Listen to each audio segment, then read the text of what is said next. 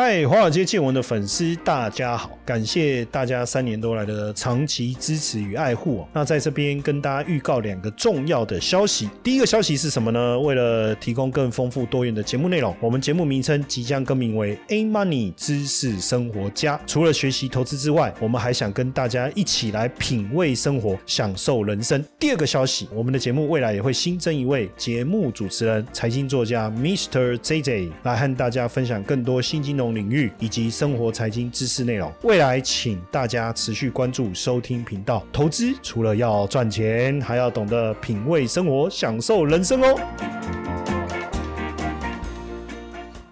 股票市场千奇百怪，见怪不怪。大家好，我是古怪教授谢承彦。最近呢，AI 相关的股票太吸引人了哈，也太抢人目光了哦，所以网络上就有算是顺口溜吗？还是打油诗？就很多人在流传哦。我第一次看到的时候，我就觉得哇，这个太有才了！买进伟创，三代兴旺，身心受创，拥有光宝入驻。地宝秒变三宝，抱牢记家，立业成家，找不到家。哦，就是有买进伟创三代兴旺，就是你买了它就好好事一桩嘛。但是后面又有版本是买进伟创身心受创了，所以我就把重复的部分拿掉，就一起念了。那重压尾影，退休三影，还是只能神影？狂压旗红，人中之龙，生气眼红，all in 世心，天天开心，还是触目惊心？当然，我相信大家都有看过这一段哦，因为后来很多人。都会在自己的脸书啊，或者怎么去发这个，当然也很有趣了。就是说这段时间真的原本在五二零之后统计过去台股大部分上涨的几率是比较小的，没想到这一次五二零之后台股强势的上涨，就从黄仁勋来台带动整个 AI 股的一个大涨，尤其是上涨的股票当中，基本上都是过去股价表现相对比较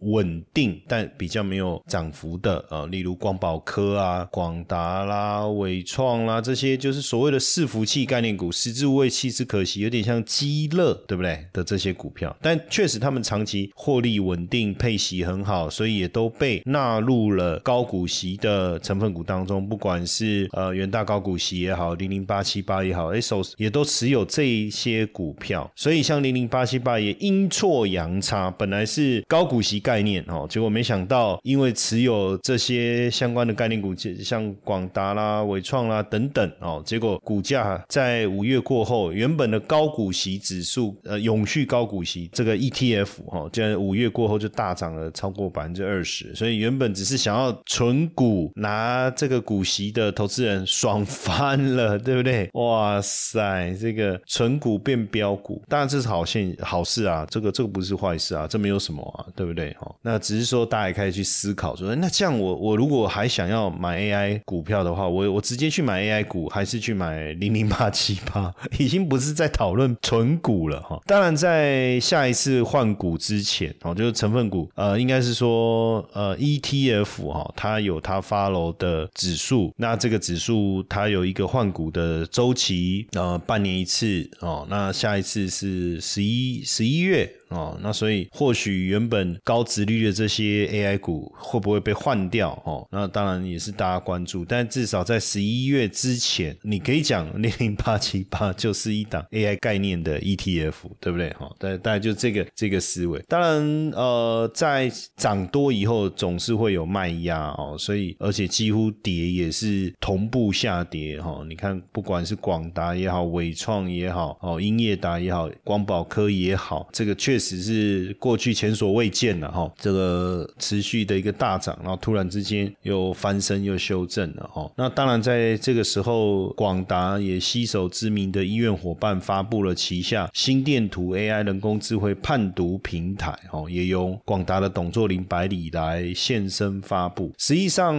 ，AI 的一个领域的应用可能比我们想象的更为广泛哦。AI 当然背后代表了人工智慧，所以是不是？是只有一个所谓的生成式 AI 帮助我们在网络上呃搜寻、编写文章、想一下 idea、写一些脚本哦，甚至帮你生成影片。其实它应用的层面可能比我们想象的更广泛哦，包括就好像心电图，心电图的影像透过 AI 的模型分析，那不用一秒钟的时间，它就可以去预估未来一年、三年、五年甚至十年你产生心血管疾病的风险。那这个也不是说在电影里面的一个想象的一个场景，而是跟广达所合作的这个心电图 AI 人工智慧判读平台所能办到的事情。那过去一般的心电图实际上能帮助我们判断，就是你现在有没有心室肥厚，有没有心房扩大，有没有心律不整、心肌梗塞这些问题，但是它没有办法客观的再去提示我们心血管健康的风险，或者是未来发生的几率。当然，这我们刚才所讲的的的这个概念哦，就是透过 AI 模型分析的概念。当然，他们收集了这个相当多的一个病患哦，超过一百七十万名、六百万张的心电图当基础，然后呢再去，因为你喂它数据变得很重要，它有这些数据，它自然就知道说，哎，呃，什么样的一个状况未来发生的可能性会比较高，所以透过这样的预测，准确率竟然接近百分之九十哈，所以很多人就戏称说是死亡笔记本了哈。呃，当然导入这个之后的一个好处就变成是说，你透过这个 X 光 AI 系统哦，那甚至包括照 X 光，那能够去很快的去判读，不管是气胸啦、气腹啦、肿瘤啦、气管内管差太深这些病况哦，也都无所遁形。那甚至这个你 AI 运用在在这个自抗菌平台上面哦，那结合这个 AI 的一个分析啊，然后去分析这个细菌有没有抗药性啊，包含了钙化检查哦，钙化检查。现在呃新的这个系统就是冠状动脉电脑断层全自动血管管腔分割系统，哇，这名字这么长，就是用 AI 去侦测冠状动脉阻塞的情况，呃，心包膜啦、主动脉分割啦、心血管风险自动分析的这个一站式的 AI 模型，就是去帮忙去。观察心脏脂肪以及血管钙化的一个程度，所以 AI 可以帮助我们做的事情变成就是一种防患于未然，甚至能够更积极的去协助我们做一些矫正跟逆转。那包含了智慧医疗运用在 AI 肿瘤诊断系统，让医生他在看片的过程中，他能够快速的去研判哦，研判这个肿瘤的一个。状况哈，那包含了这个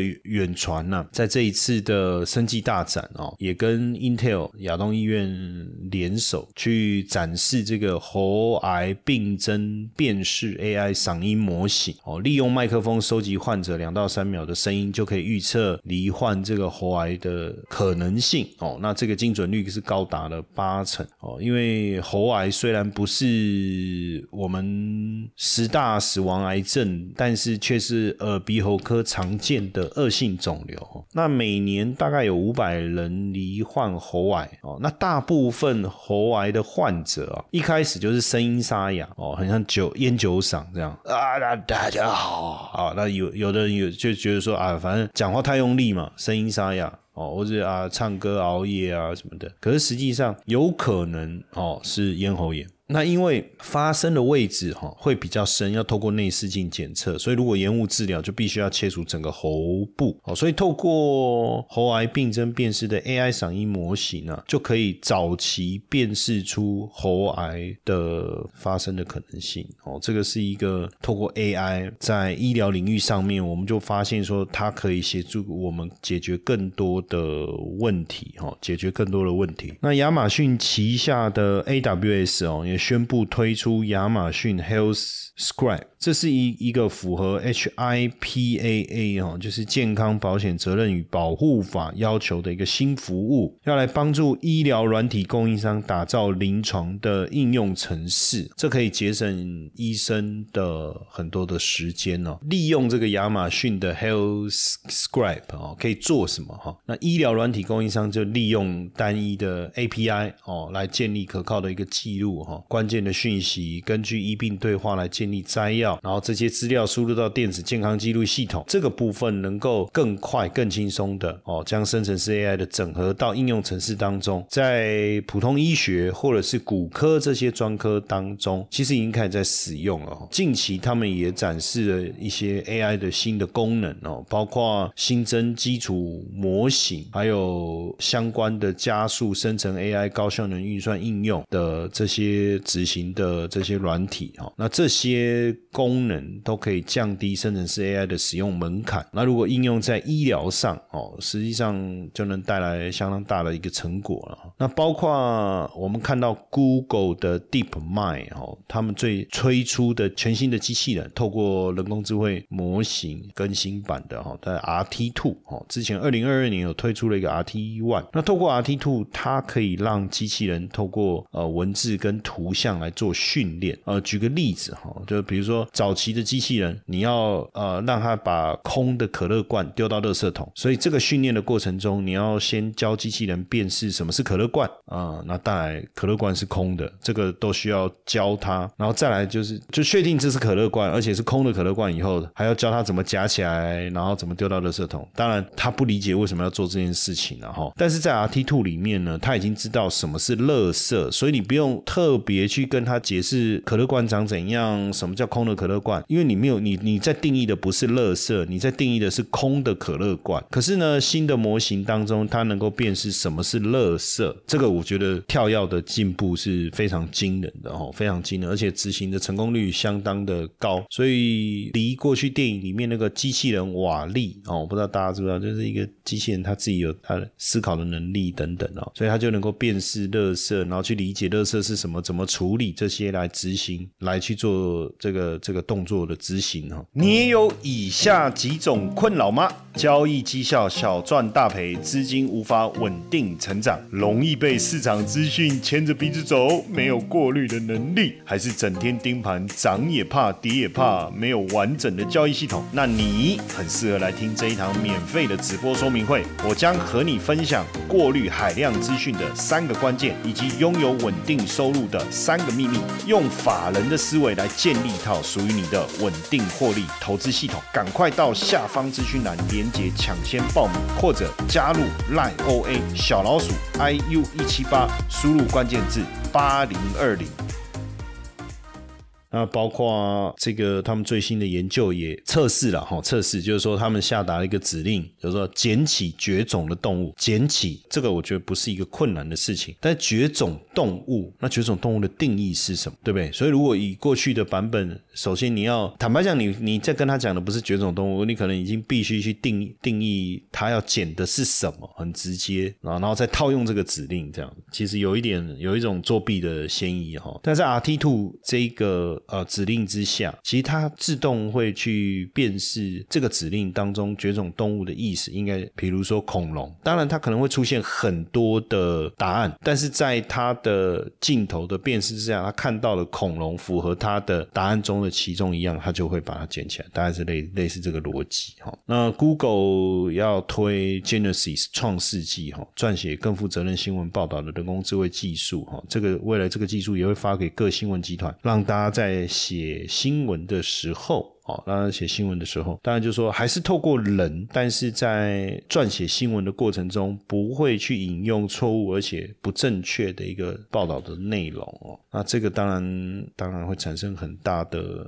这个进步了哈。不会像现在有时候在网络上很多的讯息可能都是错误的或是假的伪造的，我们也不知道，就引用过后就变成错误的引用，大量的散布一些之后就变成真的，会不会是这样？那现在这个 AI 主播已经开始，我们也。看到很多了哦。那现在亚洲也掀起了 AI 播报的风潮，那近半的数的这个新闻播报台都纳入 AI 了哈。那印度的电视台今日印度新的主播叫 Sana 哦，用英语、印度语、孟加拉语来播新闻，七十五种语言播报天气。当然，新的新闻主播上来，因为我们看的新闻就是二十四小时嘛，那记者就不断的采访，不断的丢进去这个播报台，然后整理新闻。那主播反正就一直播，一直播，一直播，一直播，对不对？当然你说那新闻播报一定要有一个主播坐在那吗？如果没有，好像又少了一点什么。但是你这二十四小时要用主播，其实也是消耗这个人力资源的一个模式。所以有了 AI 主播以后，哇塞，这件事情是不是就简单很多？那 AI 主播不只能够数种语言，对不对？也不会有这个绯闻跟舆论的困扰。哦那印尼收视率最高的 TV One 也推了虚拟主播三位哦，呃，纳迪拉啊，萨斯亚还有布米哦。马来西亚也推了两位人工智慧主播哈，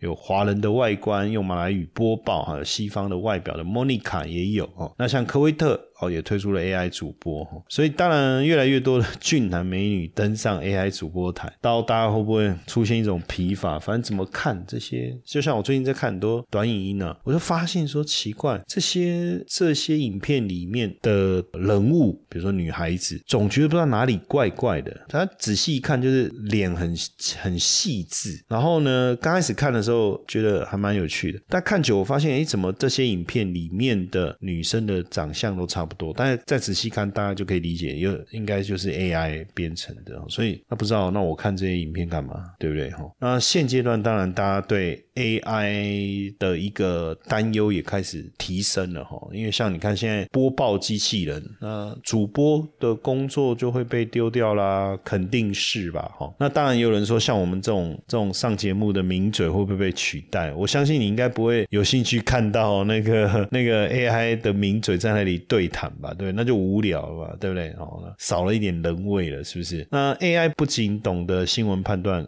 当然，如果他不懂得新闻判断，因为他是你喂他什么，他就产出什么嘛，那会不会对社会带来危害？所以现在不管是欧洲也好，不管是中国也好，都开始法令限制提供给 AI 相关应用软体的资料必须受到一些限制哦。这个我觉得变得非常非常的重要，因为 AI 演算法需要呃使用大量的资料哦数据才有办法运作。当然，未来也会带来隐私跟数据安。安全的一个问题，所以怎么把关也相相当相当的重要。那最近一个这个真人的讯息也引起大大家的哗然哦。Netflix 在招这个 AI 产品经理，年薪高达两千八百万台币了哈，很惊人的，很惊人。所以未来你要懂得 AI 啊，哈，懂得 AI 这个变得很重要。当然现在不管是好莱坞也好，编剧啊，这个演员都在为 AI 威胁罢工啊，哦，罢工。那 Netflix 开出来这个职缺是要做。做什么？哦，正式名称叫产品经理机器学习平台，就是负责为机器学习平台决定战略愿景、目标跟成功指标。哈，那从工程师收集用户的回馈，了解用户的需求，来评估产品的需求跟重要性。看起来有点模棱两可哦，对不对？因为他没有谈到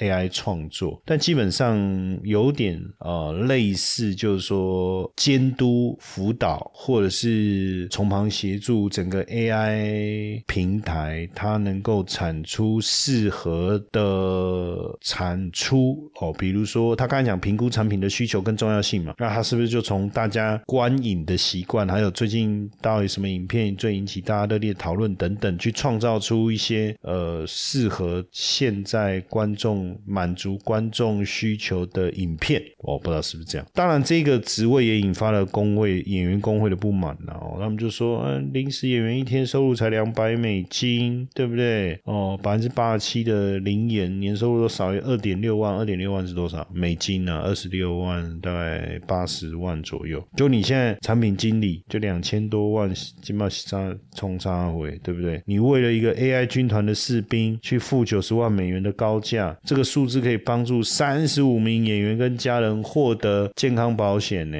对不对？这太可怕了，是不是？哦，有没有优先顺序的一个问题？这样，所以引起了很。大的一个反弹了哦。啊，当然这个呃影视圈引发了从业人员的焦虑哦。未来我们在看电影的时候，呃，像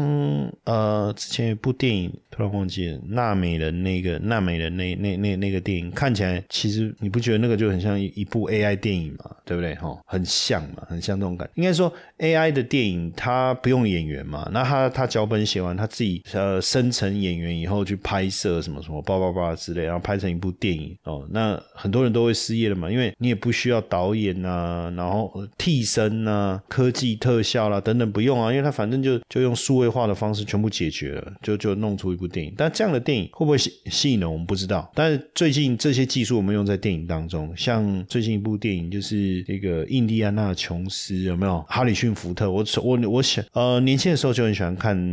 这一类的这种叫冒险冒险奇幻片嘛，对不对？哦，就是是哈里逊福特，然后这中间有一些剧情，可是不知道这为什么这一次上映我就没有没有激发我想看的这个情绪啊！哦，但这部电影里面就有复有做了。利用 AI 技术去复刻了年轻版本的哈里逊福特哦，就就就有就有，然后声音因为这个负责配音然后配音还帮黑武士达斯维达配音的詹姆斯厄尔琼斯哦，因为年事已经高了，所以用他的 AI 生成声音也有哦，所以这个部分其实已经开始悄悄的进入到我们的生活周遭，就是 AI 的一个应用哦，所以 AI 产业的一个。发展的层面其实会越来越广，当然呼应到整个 AI 的概念股，又是另外一个执行的细节哦。那这一个风潮会不会持续的一个蔓延开来哦？呃，肯定会哦，肯定会。那只是说怎么选股，那就要回到你对于产业的认知，还有个股基本面身上。那这个确实也会是一门学问的哈。那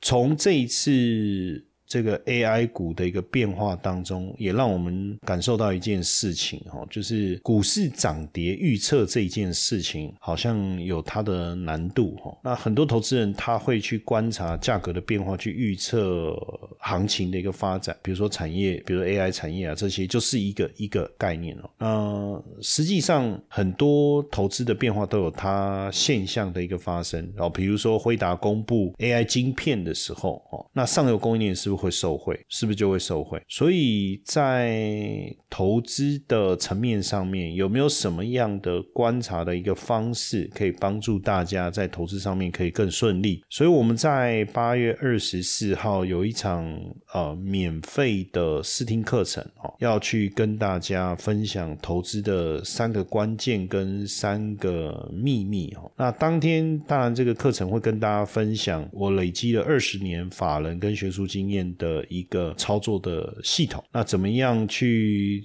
学习现象交易、投资组合跟资产配置哈，然后建立法人的交易思维哦，在八月二十四号晚上九点十分到十点哦，我们会跟大家来分享哈。那参加这一场直播的同学还有机会获得价值一千元以上的课程好礼哦，那限额一百位，好不好？我们就线上的直播课程哦，在八月二十四号晚上哦，报名的方式，加入小老鼠 i u 一七八哦，小老鼠 i u 一七八，输入数字八零二零八零二零，你就可以获得这一次讲座，应该是说进阶投资课程的线上说明会了哈，或者说这一场讲座的一个报名的方式，大家在加辣以后输入八零二零哦，输入八零二零，赶快来报名抢占这个名额，好不好？把握这个机会。嘿，各位铁粉们，如果喜欢华尔街。见闻，请大家多多按下分享键，让更多人能听到我们用心制作的节目。你们的一个小动作，